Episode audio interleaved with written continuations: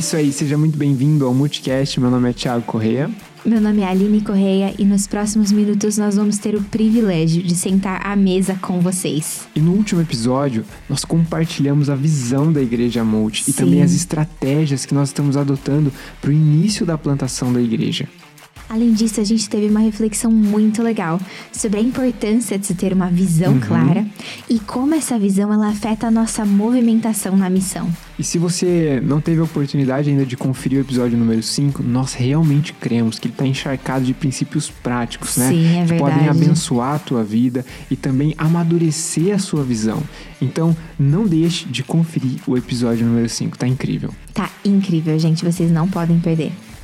E como tem sido especial ver essa comunidade virtual da Igreja Multi crescendo, é verdade, né? De pouquinho em pouquinho, acho que a gente tem aprendido a celebrar cada número, porque cada número representa uma pessoa, né? Sim. Uma nova pessoa que tem tido contato com a gente, tem se aproximado, a gente tem conhecido histórias novas, enfim, tem sido muito bacana. Tem sido muito especial e nós somos muito gratos pela vida de cada um de vocês. Uhum. E se você quer fazer parte dessa comunidade virtual também, aproveita para se inscrever no nosso canal no YouTube nós estamos com uma expectativa muito grande em relação a, a um ponto novo né, do projeto, quando a gente tiver a oportunidade de se encontrar presencialmente é né, num espaço físico. Enquanto isso não acontece, nós queremos usar as ferramentas digitais, né? Uhum. E, e, de fato cultivar esses relacionamentos com vocês, uh, gerar essa aproximação. Então, uh, não deixe de se inscrever no nosso canal e também seguir a gente lá no Instagram, né? Porque é a nossa verdade, conversa ela sim. continua por lá lá. Se você está ouvindo o Multicast em outra plataforma, a gente quer pedir também, não esquece de avaliar, deixar um comentário. Isso ajuda a ranquear o podcast e impulsionar a mensagem da Igreja Multi, que é uma pessoa, Jesus, Jesus. para cada vez mais pessoas. É isso aí. E você acha que a gente já conta uma novidade? A gente dá um spoiler aqui? Leve. Leve? Leve. Tá, beleza. Então, essa semana, gente, nós vamos disponibilizar algumas caixinhas de pergunta no Legal. nosso Instagram e nós queremos ouvir vocês. Uhum. Então, nessas caixinhas, vocês podem mandar as suas dúvidas, seus comentários, alguma pergunta que vocês têm, porque a gente vai responder no próximo episódio. Muito bom. Vocês vão poder interagir com a gente e participar do sétimo episódio Uau. do Multicast. Então não se esquece, vai lá no nosso Instagram, arroba Igreja Multi Uhum. e deixa a sua pergunta, Participa beleza? das enquetes, das caixinhas de perguntas que a gente vai liberar por lá. É isso aí. E no decorrer dessa jornada, nós esperamos que, que tudo que tem sido produzido, tudo que nós temos colocado por aqui, esteja sendo bênção na sua vida, assim como tem sido bênção na nossa. E eu acho que vale até a pena é, reforçar, né? Que abençoado não é aquele que recebe algo simplesmente, Uhum. né? Mas é aquele que recebe e compartilha. Então, é, tem essa interação acontecendo, né? Sim. Essa sinergia. E é muito legal a gente perceber, né? Que para nós isso tem sido uma realidade. Nós Tem. temos sido abençoados à medida que nós compartilhamos e também A interagimos. episódio, né? Interagimos com cada pessoa, né? Hum, é verdade. É isso aí. E o nosso desejo é cada vez mais Viver e compartilhar a fé em Jesus de maneira autêntica. junto com vocês. Ah, e no episódio anterior a gente trouxe uma afirmação aqui, né? Acho que a gente pode até abrir aspas e ler ela de maneira bem específica. Olha só. O nosso modelo de inspiração é a vida e o ministério de Jesus, o ministério criativo que ele tinha, a, a capacidade e a intencionalidade de atrair um grande número de pessoas para então chamar essas pessoas da multidão e formá-las como discípulos. Uau, que afirmação especial e incrível, né? Uhum. E essa afirmação ela tem tudo a ver com o episódio de hoje. Então o tema de hoje é Jesus, nosso modelo. o coração por trás da visão. E, e já que a gente vai olhar para a vida e para o ministério de Jesus como nosso modelo, eu acho que a gente pode ah, dizer que é um privilégio né, para nós poder olhar para os registros que nós temos nos É evangelhos, verdade. no Novo Testamento. Né? E a gente separou uma passagem muito especial, um registro muito especial para a gente é, desenvolver essa reflexão juntos, enfim, e extrair de novo princípios práticos. É isso aí. E é muito interessante a gente perceber que o registro que a gente vai ler hoje aparece em mais de um evangelho. Né? E talvez para as pessoas que ah, estão nos acompanhando, mas que não tenham esse pano de fundo, essa experiência ah, de fé uhum. há muito tempo, pode surgir uma dúvida, né? Tipo, vocês têm falado sobre o evangelho. De repente vocês estão falando Parece que. Parece um S aí no é, final. Tá no plural, os evangelhos, que história é essa? E para pessoas que já têm um relacionamento com Jesus, já têm caminhado há mais tempo nessa jornada de fé, talvez até pareça uma dúvida assim muito pequena, né? É algo que passa despercebido às vezes, é, né? Mas, tipo assim, eu gosto de lembrar da história de um pastor, o Craig Rochelle. Uh, é muito legal porque assim, é assim, legal. hoje quando a gente olha para ele, né, uhum. ele é uma referência em relação à formação de líderes. Uh, ele tem uma, uma conferência que ela é global para é formar líderes, né? E, e, não só entre igrejas, mas também no meio secular é uma referência. E a gente olha para ele e vê assim esse esse pastor como sinônimo de maturidade, né? Uhum. Mas ah, o testemunho de conversão dele é muito engraçado, porque, tipo assim, ele na faculdade, ele tava tocando terror, como ele gosta de dizer, ele tava construindo o testemunho dele. até que ele se viu numa situação, assim, é, de beco sem saída, né? Sim, ele, ia, ele tava quase sendo expulso da faculdade dele. E aí, junto com os amigos da fraternidade, eles têm a, a seguinte ideia: olha, vamos começar um grupo pequeno aqui na faculdade. vamos começar a ler a Bíblia. Vamos começar a ler a Bíblia para mostrar para o reitor e para a liderança do nosso campus que a gente de fato é confiável. A gente nós merece uma segunda chance. e aí ele, ele pensa assim: nossa, mas nem Bíblia eu tenho. E aí ele está uhum. caminhando né, no campus e de repente passa um senhor, atravessa a rua e vem conversar com ele e entrega, entrega para ele, ele. Um, um, Novo Testamento, uma Bíblia pequenininha azul, né? Uhum. A gente conhece como a Bíblia dos Gideões aqui no Brasil, né? É verdade. E ele começa a ler o, o, Novo Testamento. E assim, ele não tinha nenhum histórico, né? Ah, cristão, uhum. ele não tinha uma experiência de fé.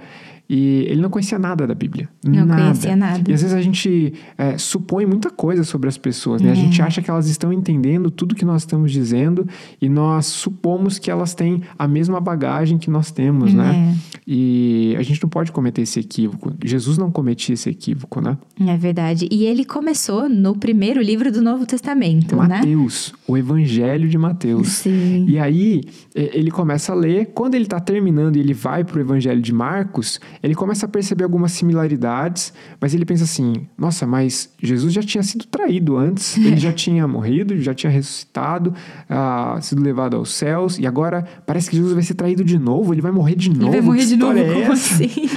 e, e, foi muito engraçado ouvir esse testemunho, né? Mas uh, o fato é que existem quatro evangelhos, né? Uhum. Numa linguagem nerd, são os evangelhos sinóticos. Uhum. E nada mais, nada mais são do que o, o mesmo relato uh, de uma mesma história contada contado né, por uma perspectiva um pouco diferente, dando foco e atenção para uhum. detalhes diferentes, né, que são complementares. Sim, é verdade. E nós separamos um relato que ele aparece em mais de um evangelho. Uhum. Né? Sim, e o relato específico que a gente vai contar, assim como o menino comentou, ele aparece em mais de um evangelho, mas a gente vai olhar para o evangelho de Marcos, uhum. no capítulo 4, dos versículos 1 a 2. E definitivamente Marcos, ele é um evangelho de muita ação. Sim. Essa é a perspectiva de Marcos. Ele está mostrando toda a movimentação de Jesus ministerial, a vida dele, a maneira como ele está desenvolvendo relacionamentos, tocando as pessoas, né? Tem muita ação ali. Sim, e é interessante perceber porque, apesar do, do livro de Marcos ele ser um livro pequeno e ele ter uhum. só 16 capítulos, é, a gente pode perceber a intencionalidade de é Jesus. Épico, né? Sim. A cada capítulo, é, se não me falha a memória, nos 11 primeiros capítulos, nós temos em cada um deles uma narrativa sobre algum milagre, Pelo alguma ação sobrenatural uma, né? que Jesus ele está exercendo. Que incrível, né? Uhum. E quando a gente pensa nessa, nessa nação, nessa, uhum. nesse livro épico, né? A gente pode pensar, talvez, em alguém que está realizando muitas coisas e que. E a, talvez a gente pode ter a impressão de um Jesus baseado no ativismo, no fazer por Uhum. fazer, ou talvez na improvisação que sai fazendo um monte de coisa uma atrás da outra, meio sem Meio sentido. desordenado, né? Sim, meio desconexo, ou talvez uma, demonstrando uma falta de atenção de Jesus. Mas na verdade é exatamente o oposto, né? É, a gente vê uma movimentação intensa, mas com uma coordenação, com uma intencionalidade, é, encharcada e regada por amor e paixão. Sim. A gente não tem um Jesus distraído, fazendo várias coisas e, enfim, se movimentando de maneira aleatória, né? A gente tem um Jesus intencional, um Jesus que tem um olhar de amor, que tem paixão nos olhos e que está transbordando na vida de pessoas, tocando a vida de pessoas. E isso é incrível, porque no meio religioso a gente já, já falou um pouquinho sobre isso, né? Que um dos maiores vilões da compaixão é o ativismo. É e Jesus, verdade. apesar de se mover com bastante intensidade, ele não caiu no ativismo. Não caiu. Nossa, que incrível, né? Uhum. E sem mais delongas, vamos então para o texto que está em Marcos capítulo 4. Vamos lá. Jesus começou a ensinar outra vez na beira do lago da Galileia. A multidão que se ajuntou em volta dele era tão grande que ele entrou e sentou-se num barco perto da praia onde o povo estava. Jesus usava parábolas para ensinar muita coisa, muitas coisas. observar a maneira né, como Jesus se movimentava ah, nesse registro de Marcos e também ah, em outros momentos né, do decorrer ah, da descrição do Evangelho de Marcos, ajuda a gente a aprender muitas coisas sobre o coração por trás da visão, né? Sim. E Jesus ele está sempre se movendo para alcançar, para tocar e para transformar pessoas, né? E a primeira coisa que chama muito a nossa atenção, menina, é, é que nesse relato Jesus ele começou a ensinar outra vez na beira do lago da Galileia. É verdade. E, esse, e essa expressão aqui, ensinar outra vez, ela tá fazendo referência com uma coisa que Jesus já tinha feito Não era antes. não era inédito, nada né? inédito, Era sim. uma cena que já havia ocorrido em outros momentos no passado, né? Sim. Jesus ensinando à beira do lago da Galileia.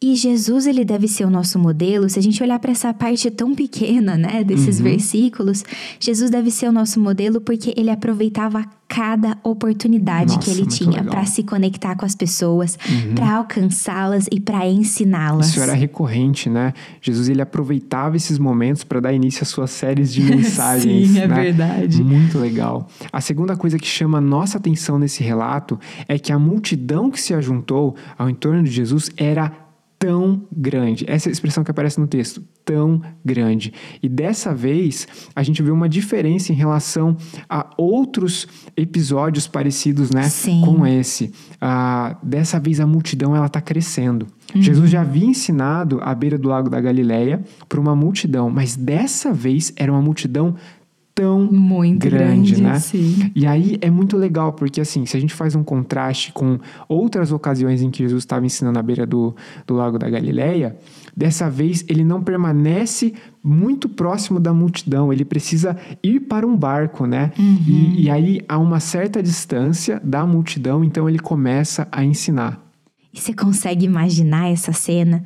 Jesus dentro de um barco, olhando para uma multidão que, que esperava ansiosamente, sede, né, né? pra Ouvir o ouvir. que ele tinha para falar. Que incrível. Sim, eu, eu gosto muito, você sabe, eu sou fã da, da série The Chosen, porque retrata esse Jesus que estava disponível. Sim. E, e mostra é, de maneira muito clara, né, esses personagens, essas pessoas que estão em torno de Jesus com uma sede, com uma admiração e, e o calor desses relacionamentos, né?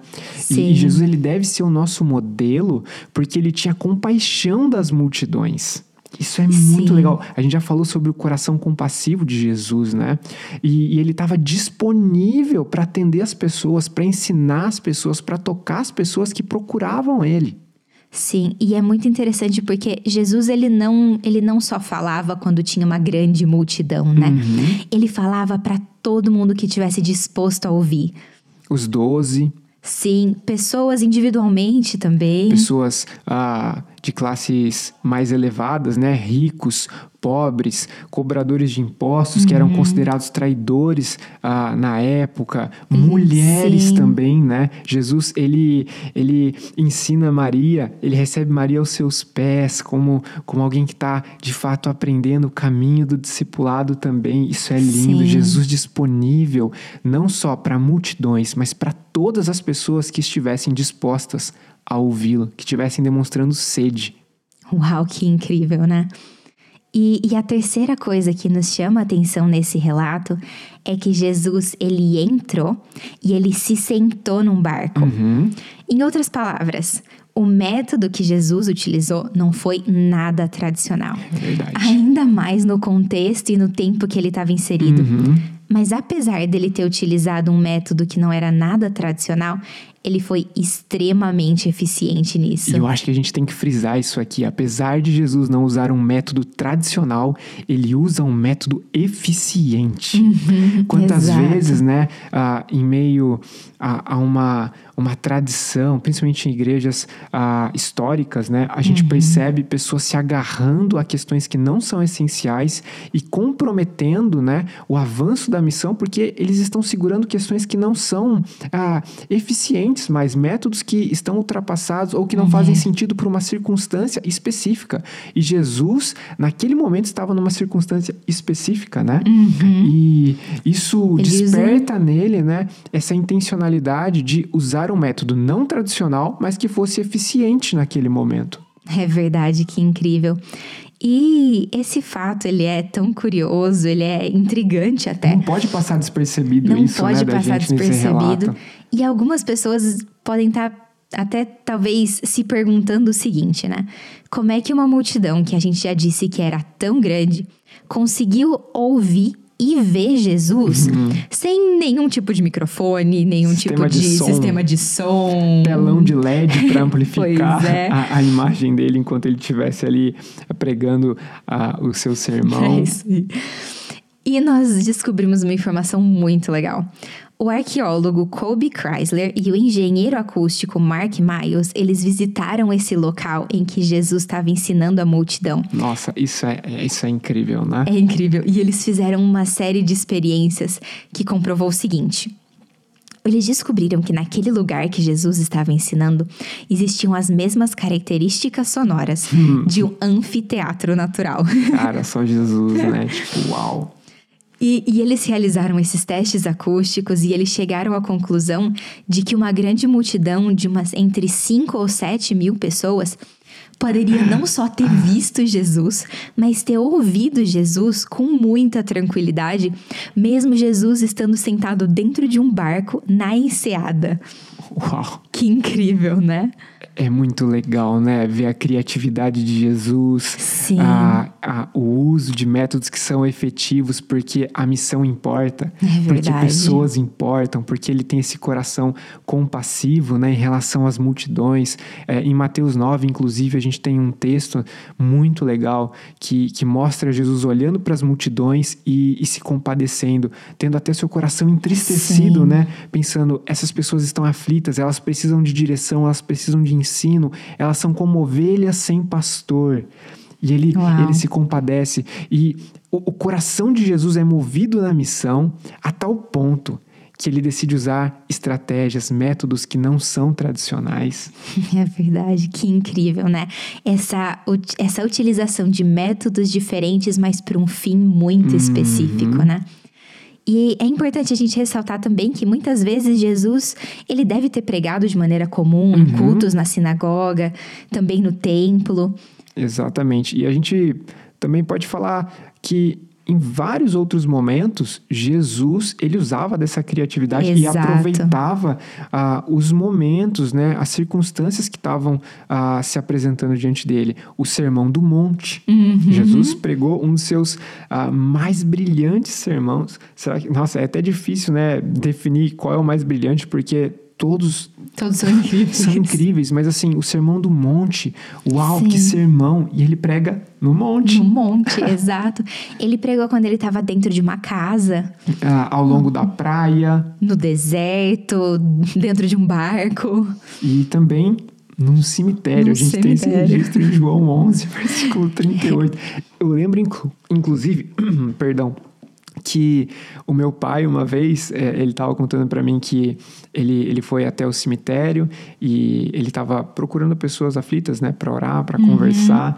E aí ele estava caminhando né em meio ali às lápides e de repente levanta um homem da, da- eh, do buraco ali da cova né. sim. meu pai toma um susto e tal. E aí meu pai aproveita a ocasião e fala nossa, eu vim aqui trazer uma boa notícia. Ainda bem que você me assustou e me parou. E eu te percebi aqui. Vamos conversar um pouquinho. E aí ele compartilhou a fé. Eles puderam conversar. E depois meu pai começou um grupo pequeno no cemitério No com os cemitério. funcionários. Tipo, Muito legal. Muito legal, né? Muito Sim. Jesus isso. É a verdade. E assim como a gente comentou, é óbvio que Jesus ele acreditava na regularidade do culto, né? Sim, a, a, à medida que a gente vê toda essa movimentação de Jesus fora das sinagogas e ele usando essas oportunidades para compartilhar a fé, a gente não pode se esquecer que existe um princípio comunitário que continua vigente no Novo Sim, Testamento, né? é. O apóstolo Paulo também ele enfatiza isso que algumas pessoas na época dele já estavam é, abandonando o hábito, né, de congregar, de ah, desenvolver laços comunitários, viver igreja no plural e, e ele orienta, olha, não façam como essas pessoas. O corpo precisa estar junto, né? Sim. E, e Jesus, ele, ele se movia ah, missionalmente, mas ele também ele cultivava o hábito de estar dentro dessa rotina ah, comunitária né, na sinagoga. Isso também é, é muito claro. É verdade, porque Jesus ele não se limitou ao templo e à sinagoga, mas ele se dirigia às pessoas em toda a parte, né? Exatamente. E uma quarta coisa que chama muito a nossa atenção nesse relato é que Jesus ele estava onde as pessoas estavam. Uhum. E isso é, é um princípio que, para nós da Igreja Multi, né, nesse momento de, de plantação, de construção, de visão, missão, é, é muito importante, É né? extremamente que esteja importante. sempre fresco na nossa cabeça que Jesus estava onde as pessoas estavam. E por isso a gente tem falado muito sobre ah, desenvolver ambientes acolhedores, presenciais e também, virtuais, também Porque virtuais, nós é. sabemos que as pessoas também estão em ambientes virtuais e a igreja deve ir em direção a essas pessoas, compartilhar Uhum. conteúdos relevantes, né, que gerem uma conexão com essas pessoas e que possam despertar oportunidades de diálogo também, né? E, enfim, Jesus estava onde as pessoas estavam. Jesus ele se movia dessa maneira de, de uma forma muito interessante e intencional. É verdade. E a quinta coisa que nos chamou a atenção nesse relato é que Jesus usava parábolas para ensinar muitas coisas. E eu acho que nós precisamos dizer, né, que as parábolas, elas, apesar de serem muito simples, elas tinham uma capacidade de de uma gerar uma assimilação e um Sim. entendimento por parte principalmente das pessoas mais simples, né, que não É. tinham toda aquela pompa religiosa dos fariseus, nem todo o conhecimento, né, da Torá. E, e- e é muito legal, é muito legal ver que Jesus ele ensinava de uma maneira tão simples que pudesse ser ao mesmo tempo profunda e gerar uma conexão com uma dona de casa e ao mesmo tempo com um fariseu. Tipo, cara, isso é muito legal, né? incrível, É muito né? legal. A gente não, não vê Jesus com uma linguagem densa, complexa. Uhum. E ah, nós precisamos dizer que, além de Jesus usar métodos diferentes, ele usava também estilos diferentes para Uhum. se comunicar. Jesus era um mestre em storytelling. É verdade. E é muito interessante exatamente isso que você falou, porque o estilo de Jesus de ensino, ele incluía uma variedade muito grande de estilos, né? E que sempre chamavam a atenção do público. E eu acredito que um dos principais pontos que nós não podemos ah, deixar passar em branco é o seguinte. ah, no último episódio nós falamos, né, que o nosso desafio é não comprometer a essência Sim. do evangelho, né, para que a gente não peque.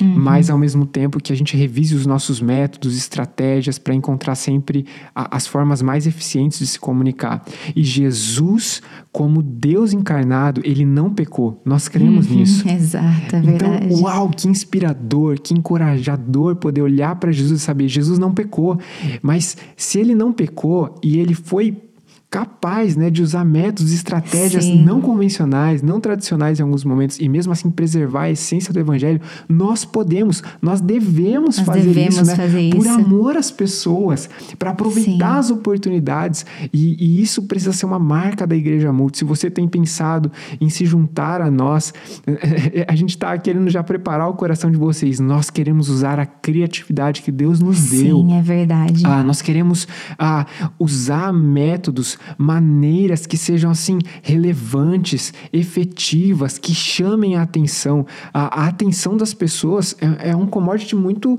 muito importante, né? Sim, é verdade. Porque o nosso papel é chamar a atenção das pessoas, dizer, ei, olha aqui, olha aqui. Olha... tipo, fazer alguma coisa que chame muita atenção para que a gente tenha a oportunidade de comunicar alguma coisa que seja relevante, né? Sim. Pregar a mensagem de salvação em Jesus, o, o evangelho de arrependimento e, e de nova nova vida que é possível por meio do sacrifício de Jesus na cruz, da sua morte e ressurreição. Sim, eu acho que um outro aspecto incrível para perceber sobre a vida e a ação de Jesus era que todas as palavras de Jesus, elas eram de coração uhum. para coração. Não havia nada que não fosse verdadeiro, Autêntico. real. Autêntico. Sim, é isso aí. Os sorrisos de Jesus eram sempre verdadeiros, nunca uhum. artificiais. Os gestos de, de Jesus eram sempre naturais ele não, não tinha frases pomposas, né? Uhum, ele não estava preocupado em impressionar ninguém, né? Assim Sim. como os fariseus estavam. É, Jesus era simples, mas ele era profundo, ele era autêntico, ele falava de maneira genuína, coerente, né? Sim. E, e eu lembro até de um texto em João, né? Ah, as pessoas diziam assim: olha, nunca ninguém falou ou ensinou como esse homem. Né? Uau. Ele fala e ensina. Uau. Jesus falava de coração para coração. E as parábolas, né, esse método que Jesus utilizava, os estilos diferentes né, que ele também uhum. ah, empregava no uso ah, na hora de ensinar, tem muita relação com isso. Jesus estava preocupado em se conectar, né? em Sim, tocar é corações. Né? E, e através dessa autenticidade, da, da forma como ele realmente tocava as pessoas de coração para coração, ele com, ele foi capaz de, de comandar, de consolar, ele uhum. comissionou pessoas, ele exortou. Ele explicou Sim. questões que eram difíceis de serem compreendidas, é né? Verdade. Que as pessoas pensavam, uau, eu, eu tô entendendo uhum. esse caminho, essa espiritualidade que Jesus está propondo. E, tipo, isso é lindo, isso é lindo. Jesus, ele refutava pessoas também, né? Sim. Ele também, ah, ele também predisse muitas coisas de maneira muito, muito interessante, muito curiosa enfim, cara, é, é lindo observar, tirar um tempo só para olhar para Jesus e, e, e, pensar assim: uau, como esse homem, como Deus, né, foi sábio Sim. e foi intencional em falar na linguagem das pessoas, né, para que fizesse sentido no dia a dia, né, na rotina, uma espiritualidade que fazia sentido. É verdade.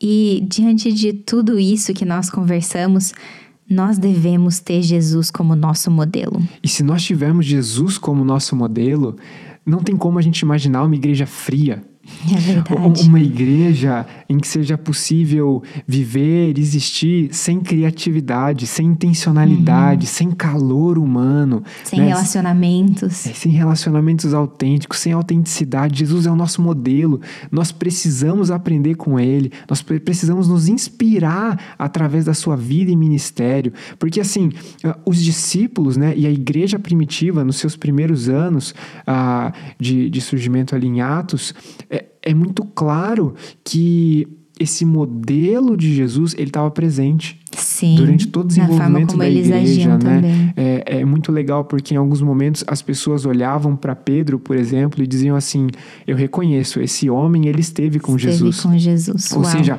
o modelo de Jesus foi absorvido, né? E o Espírito Santo ah, derramou ah, uhum. graça o suficiente para que Jesus fosse percebido através da vida de outras pessoas, Uau. né? E Jesus precisa ser percebido na igreja multi na hum, sua na vida. Sua vida nas é, nossas nós precisamos, vidas. de fato, espelhar esse modelo de Jesus para as pessoas que estão ao nosso redor, para que elas olhem e falem assim: Uau, não tem outra explicação. O Tiago esteve com Jesus, ele caminha com Sim. Jesus. A Aline caminha com Jesus, a Aline esteve com Jesus. E eu acho que o nosso coração precisa queimar por isso, sabe? Sim, é ah, verdade. Ah, não simplesmente ter uma boa comunicação ou simplesmente impressionar as pessoas, impactar é. as pessoas. O nosso objetivo é, de fato, a compartilhar Jesus de maneira autêntica, para que as pessoas percebam Jesus e para que a, esse processo não pare em nós, né? Hum, Mas é que verdade. as pessoas sejam direcionadas a olhar para Jesus, a se relacionar com Jesus, que de fato é o bom pastor, né? É verdade. E depois de tudo isso que nós conversamos sobre Jesus ser o nosso modelo, você pode se engajar orando. Uhum. Hoje nós queremos te desafiar a orar num espírito de reflexão sobre a sua vida e sobre a sua jornada de fé. É isso aí. Você consegue afirmar hoje que Jesus tem sido seu modelo? Ore também pela Igreja Multi. Ore para que nessa construção, desde o início, nós nunca venhamos a perder o foco na vida e no ministério de Jesus, que ele possa Sim. ser o nosso modelo, que para a liderança da igreja multi Jesus seja o modelo, que para os membros da igreja, dessa família de fé, Jesus seja sempre o modelo, que, que a igreja multi possa ser inspirada, desafiada, encorajada a partir do modelo de vida e ministério de Jesus. exatamente isso é, você também pode se engajar investindo. E nós queremos que cada centavo importa. Uh, um texto em Lucas diz que o nosso dinheiro, né, uhum. os nossos bens, eles precisam ser usados de uma maneira tão sábia a ponto que pessoas se tornem amigas. amigas de Jesus e também Sim nossas amigas, né? Uhum. Nossos amigos. E a gente não pode esquecer que a amizade aqui dentro desse contexto não tem relação simplesmente com relacionamento com afetivo, favor, né? Sim. Ah, tem relação com uma amizade que simboliza a conversão de outra pessoa. Sim. Ou seja, à medida que nós usamos o nosso dinheiro para investir em plantação de igrejas, é, em recursos, em conteúdos, na uhum. propagação do evangelho, nós estamos tocando vidas que às vezes nós nem vamos ter o privilégio de conhecer aqui. Sim. Mas que vão se tornar amigas Nossas pelo amigas. fato de que elas vão ter um relacionamento com Jesus, o Espírito Santo vai convencê-las e elas vão ah, tomar uma decisão por Jesus, vão nascer de novo e ah, no céu, né, elas são computadas como nossas amigas. Nossas amigas, uau! E, e você pode se engajar através do nosso Pix. Se você está aqui pelo YouTube, tem um QR Code aparecendo. Se você está por alguma outra plataforma de podcast, a nossa chave Pix é igrejamulti.gmail.com. E por fim, você pode se engajar construindo. Nós estamos em busca de pessoas que não são perfeitas, Sim. porque nós também não somos perfeitos. é verdade. Nós não estamos em busca de pessoas que se julgam prontas, porque uhum. nós também não nos julgamos prontos. e, e, isso é incrível, porque gera um senso de dependência de Deus, do Sim. Espírito Santo. Nós estamos procurando pessoas que estejam disponíveis. É isso aí. E que queiram de fato viver a partir do modelo de vida e ministério de Jesus, né? Sim, vem somar forças junto com a gente. Tome essa decisão. Tem um poema de uma missionária uh, que chama Amy Carmichael. Nós cremos que ela foi uma missionária né, que seguiu o modelo de vida é e ministério de Jesus. Eu separei um trecho para compartilhar com vocês. Olha só que lindo. Dá-me o amor que conduz para frente e a fé a qual fica resistente, a esperança que não cansa, embora seja frustrada em alguns momentos, a paixão que arde como a chama que não se apaga, a chama de Deus. Faze-me, ó Deus, o teu combustível para que pessoas te conheçam. Nós Uau. estamos procurando pessoas que estejam dispostas a se tornar combustível, Sim. que estejam dispostas a usar o, o tempo delas, os recursos também como combustível. Sim, é Para que verdade. pessoas se tornem amigas. E num processo de plantação de igreja existem muitos desafios. Muitos desafios, mas os privilégios são, São muito incontáveis. Ser parte dessa história que Jesus pode inaugurar na vida de tantas outras pessoas que vão se achegar e ser parte dessa família de fé. Sim. Isso é incrível. Vem somar forças com a gente, vem construir ah, junto com a gente essa nova história. E hoje, por fim, nós queremos te, te desafiar a viver e a compartilhar a fé em Jesus de maneira autêntica. É isso aí, até o próximo episódio. Jesus te abençoe. Até mais, pessoal.